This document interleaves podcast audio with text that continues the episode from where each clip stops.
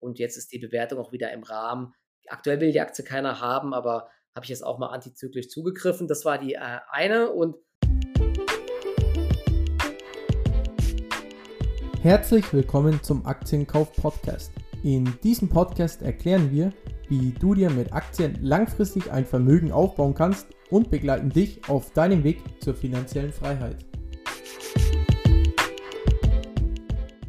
Hi und herzlich willkommen zu einer neuen Aktienkauf-Podcast-Folge. Schön, dass ihr wieder alle mit eingeschaltet habt. Ja, heute habe ich einen sehr spannenden Gast für euch und zwar den Michael. Michael, vielen Dank, dass du hier mit im Podcast mit dabei bist. Ja, vielen Dank, René. Danke, dass, euch, dass ich bei euch im Podcast dabei sein darf. Freut mich. Ja, Michael, ähm, viele Aktienanleger oder viele Leute auf Instagram kennen dich ja natürlich auch, auch unter dem Namen Goldesel. Aber für alle Leute, die dich noch nicht kennen, wie würdest du dich eigentlich vorstellen? Ja klar, ich kann es ja mal äh, probieren. Ähm, ich bin äh, mittlerweile doch schon 39 Jahre alt bzw. jung, komme aus äh, Frankfurt und bin an der Börse ähm, seit dem Studium, also 2003 habe ich angefangen zu studieren, dann äh, nebenbei ein bisschen mit Börse angefangen. Seit 2007 mache ich das Ganze hauptberuflich im Bereich ähm, Trading und ähm, habe dann auch angefangen, immer mehr und mehr zu investieren. Und ja, ich glaube, es hat zehn Jahre gedauert oder so. Und dann habe ich ein bisschen so angefangen, ähm, auch Social Media zu bespielen. Aber Instagram selbst zum Beispiel, wo, das, wo jetzt gerade mein Hauptkanal ist, ähm, das ist noch gar nicht so alt. Ich glaube, das hat mit Corona richtig angefangen. Kurz vorher hatte ich angefangen. Also seit äh, 2020 mache ich das erst richtig. Ne? Aber das hat sich äh, zuletzt ganz gut entwickelt du hast ja ge gerade gesagt, zur Studienzeit hast du mit dem Investieren angefangen. Ich meine, ähm, klar, durch Corona wurden natürlich äh, Aktieninvestitionen total gepusht. Ich meine, durch Werbung von Trade Republic, ähm, mhm. YouTube, Social Media kommen natürlich jüngere Leute ziemlich schnell auf den Geschmack von Aktien. Aber damals war es natürlich nicht so. Wie bist du eigentlich zum ersten Mal mit Aktien in Kontakt gekommen und was war für dich da die Faszination eigentlich? Genau, also, ähm, also das aller, aller erste, an was ich mich erinnere, waren, eher, waren noch so diese Teletext. Ich weiß nicht, ob du das überhaupt kennst. Ne? Im, ja, im, im, Im, Fernsehen diese Videotext, wo man ähm, Kurse verfolgen konnte und dort waren es eigentlich damals so Fonds. Und meine Eltern hatten mir so ein paar Sparkassenfonds gekauft und die habe ich dann so ein bisschen verfolgt, aber da habe ich mir, ich weiß noch, da habe ich mir auf so kleine Zettel dann immer so Notizen gemacht, wie die ganzen Fonds sich bewegt haben. Es war ganz interessant und es hat so, ich glaube, diese Zahlen haben für mich schon so eine kleine Faszination ausgelöst. Es ging dann irgendwann aber weiter, dass ich mit einem äh, Freund dann irgendwann mal so angefangen habe, so ein bisschen Wirtschaftsteil in der Zeitung zu lesen. Und ich glaube, damals haben wir dann einfach Deutsche Bank gekauft und irgendein Ölunternehmen oder so. Und ähm, ich selbst habe dann irgendwann auch nochmal eine SAP, glaube ich, gekauft, war das. Bei Consors hieß es damals auch schon. Ja, das war so der erste große Online-Broker. Die haben sich ganz oft umbenannt zwischendurch. Ja, und das waren so die ersten Kontakte, ähm, diese ganzen Geschichten hier mit ähm, Social Media und so. Das gab es natürlich alles noch gar nicht. Was es aber relativ schnell schon gab, waren sehr große Foren im Internet. Ähm, ähnlich was jetzt heute Reddit ist und so weiter, gab es früher solche Bulletin-Foren, wo halt alles gepusht wurde. Und das, das war früher quasi genau dasselbe, ne? dass da damals halt Rohstoffaktien gepusht wurden. Alle waren angeblich Milliarden wert. Heute sind es jetzt NFTs, vor ein paar Jahren waren es äh, AMC, GameStop. Ne? Es gibt immer wieder Themen, aber das war früher halt auch schon da. Ne? Und da, das, das war ähm, nicht minder wild wie heute mit diesen ganzen Pushen und Empfehlen und so weiter. Und ja, aber es hat mich irgendwie fasziniert. Okay, mega interessant. Ähm, du bist ja eigentlich hauptsächlich Trader. Wie viel Zeit benötigt es eigentlich, um ein erfolgreicher Trader zu sein? Ich meine, man sieht immer sehr viele Warnungen, dass man natürlich durch Trading hohe Gefahr läuft, ja, eher unterdurchschnittlich zu mhm. performen. Ähm, wie siehst du das Ganze? Genau, also das ist auch, glaube ich, in der Praxis so, dass ähm, viele Leute damit Geld verlieren, weil viele, glaube ich, so ein bisschen ein falsches Bild haben und äh, die dann extrem hohe Risiken eingehen, mit wenig Geld und wenig Erfahrung dann irgendwelche Hebelzertifikate kaufen oder auf Zahlen zocken und so weiter. Ja, das funktioniert meiner Meinung nach nicht und damit verdienen, äh, verlieren viele ihr Geld oder auch mit äh, Indexhandel kenne ich auch viele, die das machen und ja, teilweise dann gegen den Markt spekulieren und, und, dann auch teilweise hohe Gelder verlieren. Es gibt bestimmt auch Leute, die damit Geld verdienen. Aber ähm, meine Strategie war schon immer so ein bisschen dann zu schauen, wie ist so die Stimmung allgemein am Markt, welche Stories werden wirklich gespielt, wo ist Substanz dahinter und dann auch so ein bisschen zu hinterfragen, ob es vielleicht ähm, schon Übertreibungen gibt in der einen oder anderen Aktie oder in der einen oder anderen Branche. Und das war für mich auch dann irgendwann so der Gamechanger, wie ich es geschafft habe, profitabel zu werden, weil ich habe am Anfang natürlich auch dann die ganzen Fehler gemacht und immer irgendwelchen Aktien hinterhergejagt, die empfohlen wurden. Ne? Das waren die verrücktesten Dinger irgendwie mit äh, Öl in äh, irgendwo in Namibia gefunden oder eine Goldader irgendwo in Kanada. Ja, solche Unternehmen gibt es heute auch immer noch, aber das war damals echt krass, was da für Umsätze drin waren. Und dann habe ich halt irgendwann gemerkt, okay, ey, irgendwie, ich habe mich dann halt echt irgendwann hinterfragt, okay, jeder, der hier in irgendwelchen Foren schreibt, hat ja irgendwelche Hintergedanken dabei. Hm. An der Börse gibt es wirklich keine Leute, ähm, oder es ist sehr unwahrscheinlich, sagen wir es mal so, die, die, die, die, die, dir helfen wollen, dass du reich wirst. Sie empfehlen natürlich immer nur Sachen, äh, wo sie selbst schon investiert sind und wollen ja. dann wahrscheinlich sogar eher verkaufen an hm. dich selber und dir das empfehlen, so ungefähr. Ne? Also bei Penny Stocks ist das wirklich häufig so zu sehen. Und das, äh, das zu durchblicken, wie dieses Spielchen halt irgendwann läuft, das ist mir, glaube ich, dann irgendwann ganz gut gelungen. Und dann ähm, hatte ich auch so ein paar Kontakte geknüpft und dann habe ich auch irgendwann so ein bisschen mit Short-Selling angefangen, also mal dann auf die andere Seite zu gehen und äh, zu sagen, okay, hier eine Aktie steigt 10.000 Prozent, ist ja völlig irrational. Ich wette mal auf fallende Kurse, weil da ist gar keine Substanz dahinter. Das waren echt verrückte Sachen damals. Ja, und äh, so hat sich das mit der Zeit entwickelt und ah, bin ich im Endeffekt auch dabei geblieben. Klar, viele Sachen haben sich jetzt auch geändert ähm, diese ganz kleinen Penny Stocks, das, das, funktioniert nicht mehr so gut, also das handle ich auch gar nicht mehr, aber man sieht ja zuletzt, was an den Börsen los ist mit diesen Quartalszahlen, also die Schüsse sind auch immer noch wirklich extrem, selbst bei Big Caps und äh, dementsprechend äh, gibt es auch heute weiterhin extrem große Chancen, aber auch sehr große Risiken. Und aktuell ist es wirklich ein sehr, sehr schweres Marktumfeld, muss ich sagen. Okay. Und wie sieht dann eigentlich so dein Alltag aus? Weil du sagst ja, du schaust dir dann eher die Nachrichten an. Also bedeutet das, ähm, um 6 Uhr in der Früh stehst du auf und schaust dir sofort die Nachrichten an und reagierst dann mit deinen Trades bis 18 Uhr. Ähm, wie ist mhm. dein Tagesablauf? Genau, also ähm, ich mache es wirklich so, dass ich vorbörslich schon mal reinschaue. Es gibt ja verschiedene News-Ticker, wo alle börsenrelevanten Nachrichten drüber laufen. Zum Beispiel die DPA Pro News-Ticker. Es gibt auch internationale News-Ticker Investor Relations Seiten. Es gibt mittlerweile auch ganz viele Twitter-Quellen, wo extrem viel rüberläuft. Ja, und hm. das schaue ich mir wirklich vorbörslich alles an. Es gibt ganz viele Analysteneinschätzungen mit Aufstufungen, Abstufungen. Quartalsberichtssaison ist ja jetzt gerade, ne, und da muss man immer ein bisschen schauen, wie sind so die Erwartungen und ähm, auch so ein bisschen einzuschätzen, äh, wie ist der Kurs eigentlich zuletzt gelaufen und ist, sind diese Erwartungen vielleicht sogar schon eingepreist im Kurs. Dazu gehört auch so ein bisschen Erfahrung natürlich mit dazu. Ja. Da gab es ja zuletzt dieses krasse Beispiel, dass äh, als Meta, ich weiß nicht, ob du dich erinnerst, die haben ja die Quartalszahlen gemeldet und die Aktie ist 25% gefallen und die haben alles mit runtergerissen im, im Bereich Social Media. Und das Snap ist an dem Tag zum Beispiel auch teilweise, glaube ich, sogar noch stärker als 25% gefallen. Das heißt, der Markt hat eingepreist, dass bei Snap automatisch die Zahlen so schlecht werden wie bei Meta, obwohl die noch gar nicht gemeldet haben. Pinterest, die wurden alle mit runtergerissen. Ja, und die, die QT-Aktien haben sich irgendwie schon ähm, vorher mehr als halbiert oder getrittelt. Und da war die Stimmung halt so schlecht, da habe ich dann zum Beispiel auch gesagt, okay, ich nehme mal die Gegenposition ein, weil was soll jetzt noch kommen groß äh, bei Snap und so weiter. Sie sind schon 25% vor den Zahlen wieder gefallen und die haben dann am nächsten Tag gemeldet. Das, das maximale Risiko aktuell bei den Zahlen waren so 30%, vielleicht 32%. Also nach unten kann es vielleicht nochmal 5, 5, 6, 7% gehen. Aber wenn es doch nicht so schlecht kommt, wie erwartet, dann kann die Aktie eben auch bouncen. Ne? Und die ist ja dann wirklich 50 Prozent sogar gestiegen, weil die Zahlen ganz gut waren im Endeffekt. Also da, da geht's, geht's, ist auch so eine Strategie bei mir zu gucken, okay, wo übertreibt der Markt jetzt einfach aus Angst in die eine Richtung oder aus Gier in die andere Richtung. Aber genau, das ist so ähm, die Sachen. Also Analysteneinschätzungen schaue ich mir an, Quartalszahlen. Und genau, dann ist ja die Möglichkeit, so ab 7.30 Uhr zu handeln. Wer ein Trade Republic Konto hat, kann das machen. Oder ab 8 Uhr über TradeGate gibt es die Möglichkeiten.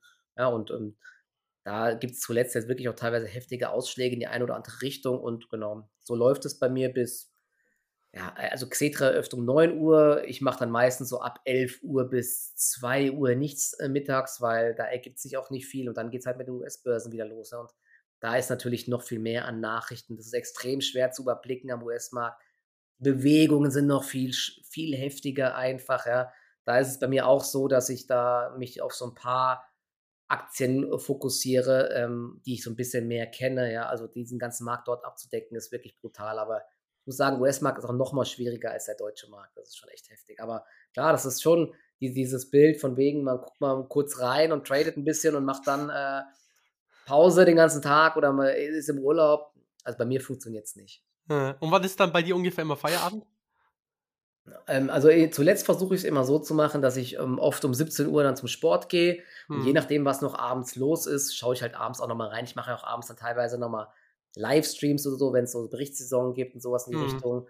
Oder gucke halt abends nochmal kurz rein. Aber es ist jetzt nicht so, dass ich da jetzt äh, von morgens 7 bis 22 Uhr am Computer sitze und so. Ne? Das ist jetzt auch nicht so. Man hat ja auch ein Handy mal mit dabei, da kann man ja auch immer mal zwischendurch reinschauen. Ich sag mal, das ist Fluch und Segen zugleich. Ja, man, man ist zwar immer schnell informiert, aber man kann natürlich auch schwer abschalten. Das ist halt der große Nachteil an, an diesem ganzen Job. Aber ja, ansonsten, ich gucke halt oft nochmal so um 22 Uhr kurz rein, aber es, ich bin jetzt abends meistens nicht mehr am Rechner, außer es gibt jetzt so ganz verrückte Sachen wie äh, Fettsitzungen, wo der Markt hoch und runter knallt und so, ja, aber es ist eh aktuell so, mal, um es mal jetzt allgemein zur Strategie zu sagen, dass ich ja aktuell, weil es wirklich unberechenbar alles ist mit irgendwelchen hm. Twitter-Meldungen, dass ich aktuell eher viel Cash halte und versuche mal so bei Übertreibungen mal in dem Markt drinne zu sein, aber ansonsten habe ich so zum Beispiel im Trading Depot aktuell 50% Cash, weil, ja, ich meine, in der aktuellen Newslage, NATO sagt das eine, Russland sagt das andere, dann kommt wieder Biden, der sagt wieder was, dann kommt wieder irgendwie der ukrainische Präsident, der sagt was. Eine Minute später sagt sein Sekretär, es war ja nur sarkastisch gemeint. Also, und der Markt reagiert halt jedes Mal und du kommst ja. dir halt vor wie in so einer Achterbahn ne, und wirst ja. nur veräppelt von allen Seiten. Da gibt es halt auch kaum Trends aktueller Markt und wir sind in vielen Aktien in einem Bärenmarkt. Ne? Die haben alle massiv verloren. Tech-Sektor teilweise 50, 60, 70 Prozent. Und zumindest in letzter Zeit war die Strategie immer die am besten in der Panik vorsichtig aufzusammeln. Und wenn es dann eine Gegenbewegung gibt, dann auch mal wieder ein paar Gewinne mitzunehmen. Ja? Und ähm, das, das habe ich jetzt gestern zum Beispiel auch gemacht und bin jetzt aktuell wieder sehr, sehr stark aus dem Markt draußen. Falls es knallen sollte, sammle ich wieder auf Okay. Wenn wir aber uns weiter erholen, ja, dann partizipiere ich halt aktuell jetzt auch nicht so stark vom Markt. Das ist einfach so. Aber es ist halt immer eine Frage, ne? Willst du maximale Rendite rausholen aktuell oder willst du vielleicht aktuell eher dein Kapital schützen, ne? Weil im, im Trading ist es wichtig, äh, handlungsfähig zu bleiben einfach. Ne? Und mir geht es jetzt nicht um maximale Rendite aktuell, sondern ich glaube, die Zeiten kommen wieder, wo es Aufwärtstrends gibt. Aktuell ist, ich sag mal, Schadensbegrenzung äh, wichtiger, ja. Das ist, weil es gibt solche krassen Fallen aktuell. Ne? Und wenn du jetzt große Drawdowns hast, dann wird es echt schwer, die aufzuholen. Okay, also schaut deine Strategie also zusammenfassend aus. Jetzt erstmal abwarten, äh, schauen, was die Marktlage gibt und falls es ab und zu mal wieder totale Übertreibungen gibt, wie beispielsweise mit Meta oder im Tech-Sektor, wirst du dann langsam wieder zukaufen. Genau, also das war jetzt so meine Strategie. Ich hatte auch die letzten Tage einige Positionen drin. Zum mhm. Beispiel Delivery Hero war ja auch heftig, was da passiert ist. Habe ich leider deutlich zu früh zugegriffen kam aber mit einem blauen Auge raus, weil ich es eben auch nicht übertreibe mit den Gewichtungen und ich nehme auch keine Hebel bei solchen Sachen, sondern kaufe eben immer die Aktie direkt. Das heißt, du kannst auch nicht ausgenockt werden oder so. Ja, und da, da bin ich jetzt auch wieder draußen aus der Position zum Beispiel. Und ansonsten, genau, Wasserstoffsektor lief zuletzt ganz gut. Da habe ich noch ein paar Positionen drin.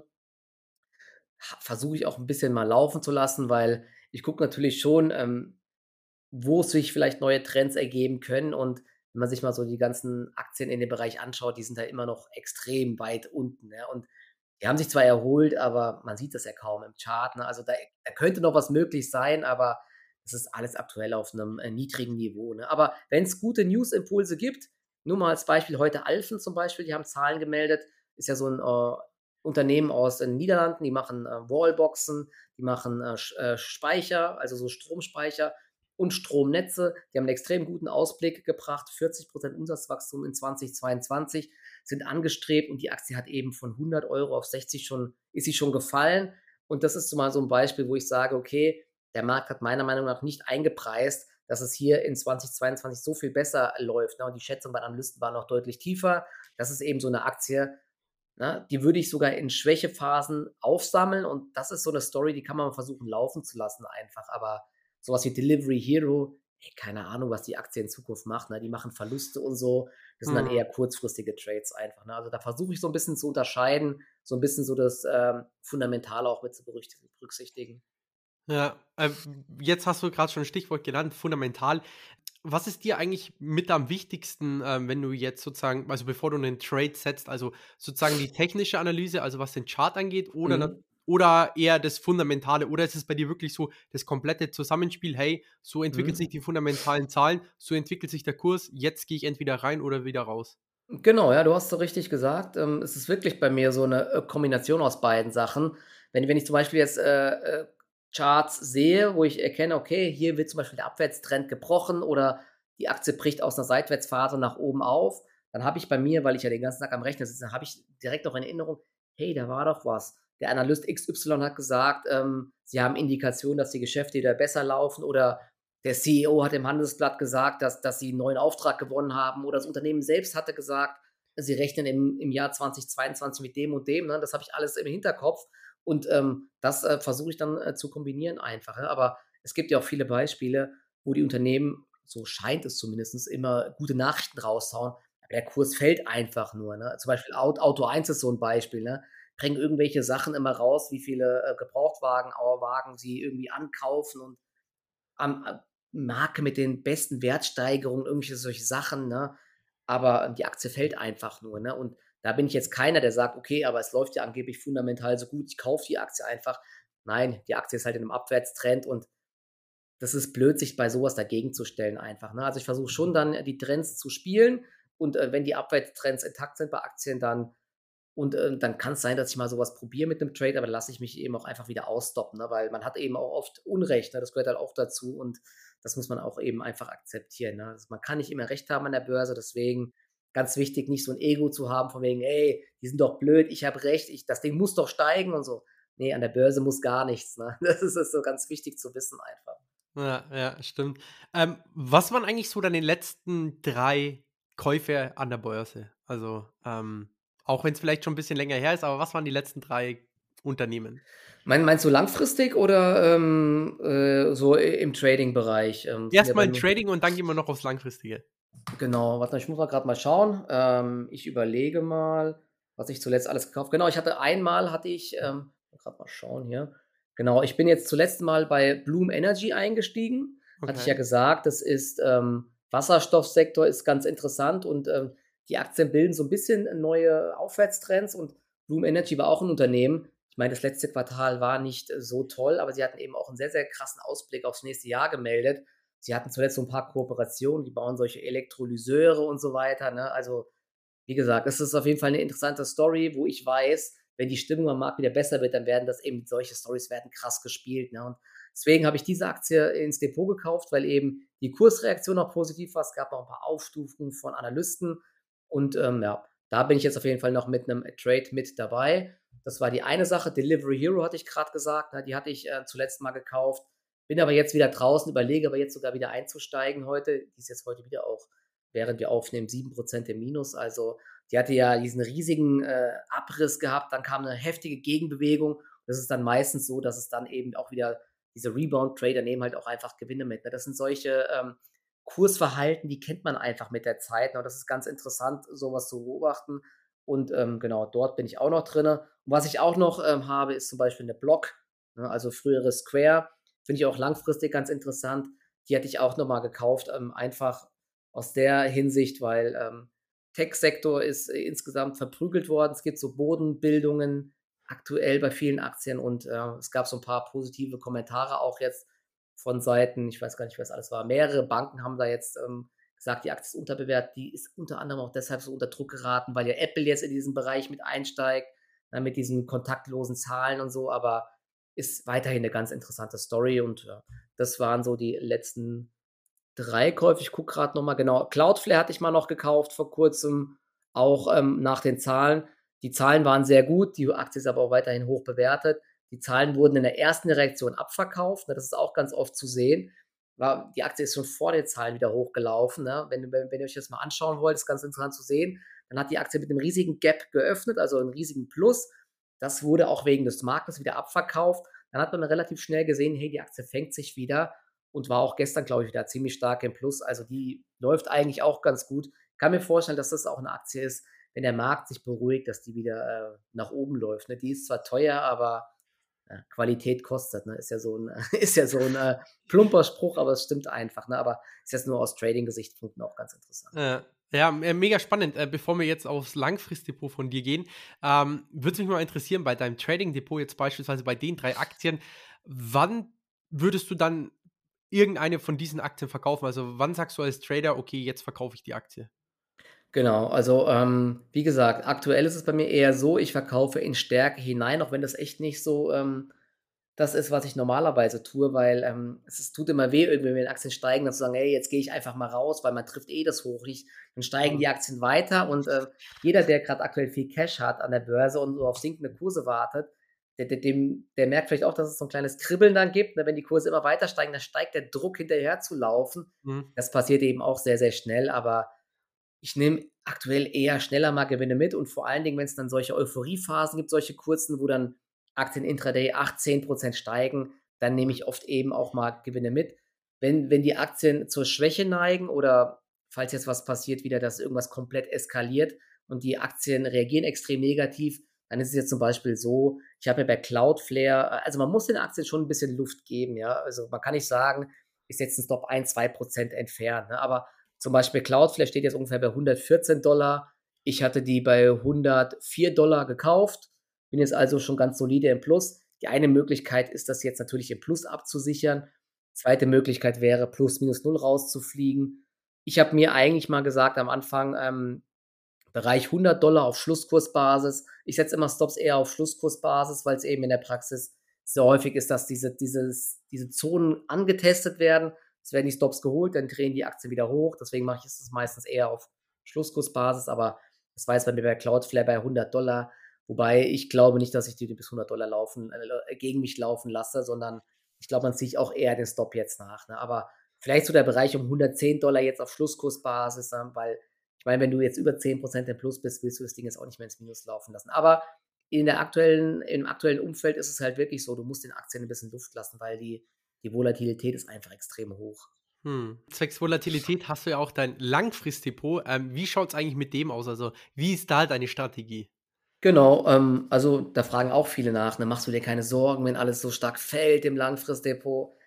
Ehrlich zu sein, nicht, ne? Weil wenn du natürlich jetzt jeden Tag ins Depot schaust und dir denkst, oh, jetzt habe ich wieder so viel wie ein iPhone gewonnen oder verloren, das macht dich halt verrückt auch beim Trading, ne? Es ist ganz wichtig, dass man da ist nicht immer die, die also ich würde diese Zahlen auch immer irgendwie versuchen abstrakt zu sehen und jetzt nicht zu sagen, oh, heute habe ich das und das verdient und das und das verlieren. Du vergleichst es immer mit einem Urlaub oder mit irgendwas Materiellen, weil dann wirst du es halt nie schaffen, irgendwie entspannt zu bleiben an der Börse, ja, und mal auch Gewinne laufen zu lassen oder noch schlimmer in Panik zu geraten, einfach, ne, wenn alles fällt. Und jetzt habe ich schon so und so viel verloren, jetzt will ich nicht noch mehr verlieren, sonst habe ich gar nichts mehr, so ungefähr. Klar, das ist alles äh, blöd, wenn die Kurse fallen, aber da bin ich wirklich mega entspannt. Ich meine, man hat diese Beteiligung an Unternehmen und die verdienen weiter Geld. Ne? Das ja. sind ja diese, diese Aussagen, die wahrscheinlich viele treffen, aber es ist einfach so, ne? die Cashflows sind weiter da ich habe ja ein Dividendendepot, also ein Depot, wo Unternehmen Dividenden zahlen. Okay. Die, die Dividenden kommen halt weiter und äh, das ja. ist ganz entspannt. Ne? Da habe ich eine Allianz, eine Siemens und Munich Re und so weiter drin. Ne? Also auch viele große deutsche Unternehmen und die laufen aktuell ja wirklich super gut. Ne? Und jeder, der jetzt zuletzt nur Tech-Unternehmen im Depot hatte, den hat es halt zerrissen, ja. das ist halt blöd, deswegen ist es auch so ein Learning, ne, dass man sich, also wenn man auf Einzelaktien geht, sich eben nicht äh, nur jetzt nur auf Tech fokussiert oder wenn man es macht, muss man mit den Konsequenzen leben, ja, dass das eben sehr, sehr schmerzhaft sein kann. Aber auch dort ist es bei mir jetzt so, dass ich jetzt aktuell eher gegen den Strom schwinge. Es gab jetzt zuletzt so eine schöne Studie von der Bank of America, die haben dann äh, Investoren befragt, wie so ihre ähm, Asset Allocation ist. Ne? Und die äh, Cash-Quote ist so hoch wie äh, seit, ich weiß nicht, 15 Jahren nicht mehr oder sowas in die Richtung. Und die Untergewichtung im Tech-Sektor ist so hoch wie seit 2006 nicht mehr. Ne? Das ist auch krass. Also man, man hört es ja überall, die Leute gehen weg äh, von Tech und jetzt wollen sie alle in Value rein. Die, die Jahre davor wollte keine Socke, wollte was mit Value-Aktien zu tun haben, weil die irgendwie nur auf der Stelle getreten sind, ja, und äh, langweilig waren. Jetzt auf einmal, nachdem alles gefallen ist, ja, also jetzt hat Cloudflare 60, 70 Prozent verloren und hier alles ist runtergekommen, der Block 70 Prozent runter. Jetzt auf einmal kommen die Leute wieder, weil sie es halt überall lesen und mitbekommen. Jetzt wollen sie alle Value-Aktien kaufen. Deswegen bin ich jetzt aktuell eher so äh, auf dem Niveau, dass ich sage, ich greife jetzt wieder schrittweise im Tech-Sektor zu, weil dieses Pendel wird irgendwann zurückgehen. Klar, Zinsen erhöhen sich und so weiter, aber ich meine, Zinsen gab es auch im Jahr 2000, die waren deutlich höher und selbst wenn die Zinsen bei 2% sind, das wird viele von diesen Unternehmen, die haben ja starke Cashflows, das wird die jetzt äh, fundamental nicht groß belasten. Diese Diskontierungen und so, die laufen anders, ja, die Kursziele sinken dann bei den Analysten, das belastet alles, aber ich glaube, das ist jetzt teilweise auch wirklich übertrieben und dass dann irgendwann viele merken, okay, vielleicht war es doch nicht so schlau, jetzt mein ganzes Geld in eine Stahlaktie zu pumpen. Die ist zwar Value, aber die ist auch äh, zyklisch ja, und diese, diese Boomphasen, die enden auch irgendwann und dann fließt halt auch wieder viel Geld zurück. Deswegen bin ich jetzt aktuell eher ähm, jemand, der wieder äh, nach und nach zugreift im Tech-Sektor. Okay, also hast du sozusagen in deinem Langfristdepot aktuell überwiegend Dividendenaktien drin? Äh, ich, bei, mir, bei mir ist es mittlerweile ungefähr 50-50. Ich habe ganz früher angefangen, auch ähm, natürlich ohne Plan, habe ich halt eigentlich nur Aktien gekauft, die niedriges KGV hatten und hohe Dividende. Ja, es ist halt so eine Strategie äh, am Anfang, wo man denkt, egal, du kaufst voll die Schnäppchen, aber meistens hat es ja einen Grund, dass das KGV niedrig ist, ja, oder hoch, ja. Kennt ihr wahrscheinlich alle. Da hatte ich halt dann auch ein paar Rohrkrepierer drinne. Ich habe halt früher wirklich ähm, fast nur Dividendentitel gekauft, aber zuletzt eben auch ein großes äh, Tech-Depot aufgebaut. Ähm, da dann auch zuletzt sogar mal ein paar teilweise Gewinne mitgenommen bei einer Cloudflare, bei einer Plug Power, die hatte ich mal, ne? ich habe die viel zu früh verkauft.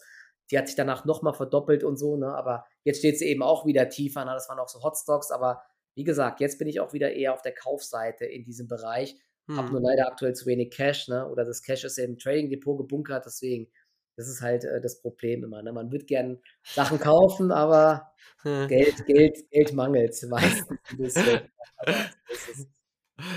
Ähm, und was waren dann deine letzten drei Käufe im Langfristdepot? Also waren es dann Tech-Aktien? Genau, also ähm, ich habe zuletzt einmal hatte ich nachgekauft, das war jetzt keine Tech-Aktie, sondern hatte ich Orsted nachgekauft einmal. Okay. Ist ja ein Windkraft, äh, also ein Betreiber von Windparks, der größte mhm. Offshore-Windparkbetreiber. Die ist auch massiv zurückgekommen. Die Zahlen waren auch zuletzt nicht sonderlich gut, aber die, äh, ich gehe davon aus, dass sie in den nächsten Jahren jetzt wieder deutlich zulegen werden. Die haben ja auch wie alle Probleme in den Lieferketten, explodierende Kosten überall. Ne? Sieht man ja auch bei Vestas und so weiter. Das hat halt voll durchgeschlagen, aber die Parks stehen jetzt, die liefern ordentlich Strom, die verkaufen den Strom jetzt auch teilweise auch schon an äh, große Industrieunternehmen und so. Ne? Und kriegt es ja mit, da muss noch viel, viel mehr kommen und Orsted ist da eben Weltmarktführer und mhm. jetzt ist die Bewertung auch wieder im Rahmen. Aktuell will die Aktie keiner haben, aber habe ich jetzt auch mal antizyklisch zugegriffen. Das war die äh, eine und mal gerade mal überlegen. Ich hatte, äh, genau, ich habe Netflix mal nachgekauft. Das ist okay. ja fast schon so ein, äh, ist ja fast schon ein Zwischending ne, zwischen Tech und Value. Einige mhm. sagen, das ist so ein äh, langsam wie Intel, so ein äh, Tech-Value-Titel. Ähm, ich glaube, dass, dass diese Kursabschläge jetzt bei Netflix auch ein bisschen übertrieben waren. Das Management hat gesagt, gut, man muss gucken, ob es wirklich stimmt. Ne? Die können viel sagen. Die Cashflows sollen jetzt auch langfristig positiv bleiben. Die haben ja immer das Problem gehabt, dass sie so viel in Filme investiert haben, dass sie immer negative Cashflows produziert haben, ne? weil sie sich immer stärker verschuldet haben, Kredite aufgenommen haben, alles finanzieren mussten. Aber ähm, ja, jetzt äh, waren diese Zuwächse bei den Nutzern waren enttäuschend, aber ich glaube, die werden auch wieder zulegen. Ne? Die haben trotz, trotz, obwohl jetzt natürlich Disney kommt und so weiter, haben sie trotzdem weiter extrem viel in der Pipeline. Das Gaming-Business erfolgreich wird, muss man mal schauen, aber die haben sich schon mehrfach neu erfunden, Netflix, deswegen habe ich da mal eine kleine Position gekauft. Ich habe hier am KGV jetzt von paar 20 für dieses oder fürs nächste Jahr, sind gar nicht mehr so teuer, also ja, auch hier ist der Pessimismus gerade sehr, sehr groß. Deswegen bin ich da ähm, ganz entspannt, aber ich habe dann ja auch jetzt keine große Position bisher. Also kleine Gewichtung. Deswegen, selbst wenn die Aktie noch tiefer fällt, dann äh, werde ich dort äh, vielleicht sogar nochmal nachkaufen.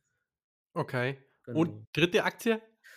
Ja, da muss ich mir gerade mal überlegen, was habe ich dann zuletzt noch gekauft im Langfristdepot? Da war ich ähm, gar nicht so aktiv. Ich glaube, ähm, genau, ich hatte ähm, Spotify, hatte ich sogar noch mal eine kleine Position auch gekauft auch nach den äh, Zahlen, die kamen ja auch massiv zurück. Ja. Aber das ist eher so eine, auch eine spekulative äh, Position. Bin ich mir noch gar nicht ganz sicher, ob ich die jetzt wirklich halte. Aber dieses ganze Podcast-Business und so, das ist ähm, weiter extrem stark wachsen. Das kriegst du vielleicht du ja auch mit oder ich merke das auch, dass die Leute einfach auf heiß auf Podcasts sind. Die wachsen weiter gut bei den äh, Nutzern ne? und haben jetzt natürlich eine große Nutzerbasis und ich glaube auch, dass die Leute bereit sind, da ein, zwei Euro mehr zu zahlen, ähnlich wie bei Netflix. Die können die Preise erhöhen und so. Und ich glaube nicht, dass da viele Leute abspringen werden und ja, sind da ja weltweit führend. Und deswegen hatte ich jetzt auch nochmal bei Spotify eine kleine Position äh, zugegriffen. Aber da, wie gesagt, ne, das ist natürlich heiß, aber ist sogar jetzt auch schon wieder ein bisschen gestiegen. Aber ja, da, ähm, ja. ich bin aber auch breit aufgestellt im Tech-Sektor. Ne? Ich habe da jetzt auch eine Alphabet und so weiter, die auch gut gelaufen sind. Ein, ein Kandidat, wo ich noch überlege zu kaufen, ist Upstart. Die hatten gestern Zahlen gemeldet. Die Aktie ist 30 Prozent gestiegen, aber das ist halt auch äh, ziemlich volatil, das Teil. Das ist ja so eine Plattform, die ähm, mit einer KI Kredite dann vergeben innerhalb von Sekunden. Ne? Hört sich smart an. ähm, gibt es natürlich auch viel Konkurrenz und so, aber sie machen das anscheinend ein bisschen besser als viele anderen und waren von der Bewertung eigentlich jetzt auch zuletzt recht fair. Riesiges Aktienrückkaufprogramm jetzt zuletzt und so, aber ist trotzdem hochvolatiler. Das ist halt echt ein heißes Eisen, sage ich mal, die Aktie.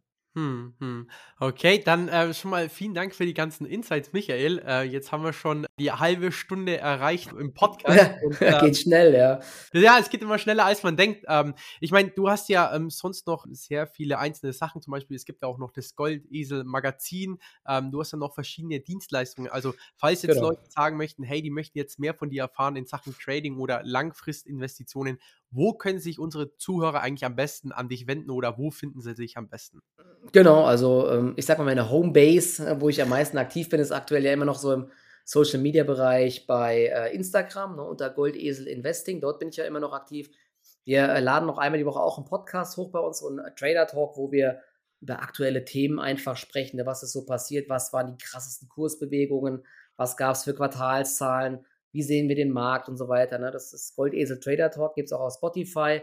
Genau, und mhm. ansonsten gibt es ähm, ja, wer, wer, sich mehr für Trading äh, interessiert, auf goldesel.de haben wir eben auch unsere komplette Community hm. mit Trading-Ideen und Trades, verschiedenen Echtgelddepots und so weiter. Da ist das volle Programm. Ne? Da, wer sich da richtig austoben will, äh, kann dort gerne mal reinschauen. Ich glaube, wir haben da den äh, aktivsten, Dis aktivsten Discord-Server hier im Bereich Börse in Deutschland. Da sind immer 600 Leute online, die dann den ganzen oh. Tag schreiben. Ja, das ist richtig krass. Da gibt es dann riesige Sprachchats auch, ne, mittags, wo die dann zusammen handeln und wir haben auch dann diese Stage Talks, ne, wo dann auch 300, 400 Leute mit dabei sind und so. Das ist schon äh, richtig cool. Das macht schon richtig Spaß. Genau. Also, da könnt ihr gerne reinschauen. Alles klar. Werde ich auf jeden Fall in den Show Notes alles verlinken. Michael, ich bedanke mich nochmal für deine ähm, Zeit und dann hoffe ich mal, dass wir uns in Zukunft wieder hören. Und ja, das Schlusswort gebe ich auf jeden Fall nochmal an dich. Ja, sehr, sehr gerne. Danke, René. Genau, hat mir sehr viel Spaß gemacht. Eine halbe Stunde geht echt sehr, sehr schnell rum. Und genau, äh, ich freue mich vielleicht, wenn der ein oder andere Follower mit der Zukunft Instagram, da gibt es auch Livestreams und so weiter. Genau, und ich wünsche euch trotz dieser verrückten Börsenzeit weiterhin viel Spaß und alle, die Verluste gemacht haben, vielleicht immer zum Abschluss, gehört dazu. Auch ich habe dieses Jahr äh, einige Male echt äh, nicht gut äh, meine Trades getroffen. Langfristdepots sind auch im Minus, aber so geht es aktuell wirklich jedem, ne? auch den ganzen Profi-Investoren. Deswegen das ist das Schlimmste, was man aktuell machen kann, ist den Kopf in den Sand zu stecken, denn ähm, so ein Bärenmarkt oder ein Bärenmarkt bei vielen Aktien gehört einfach auch mal dazu. Und das Schöne ist aber, mit diesen äh, niedrigeren Kursen, ja, dann entstehen auch wieder neue Aufwärtstrends und dort gibt es dann auch wieder bald bessere Zeiten an der Börse. Okay, ja, das ist mal ein Top-Abschlusswort. In diesem Sinne, Michael, mach's gut und wir hören uns dann bald. Danke, ciao.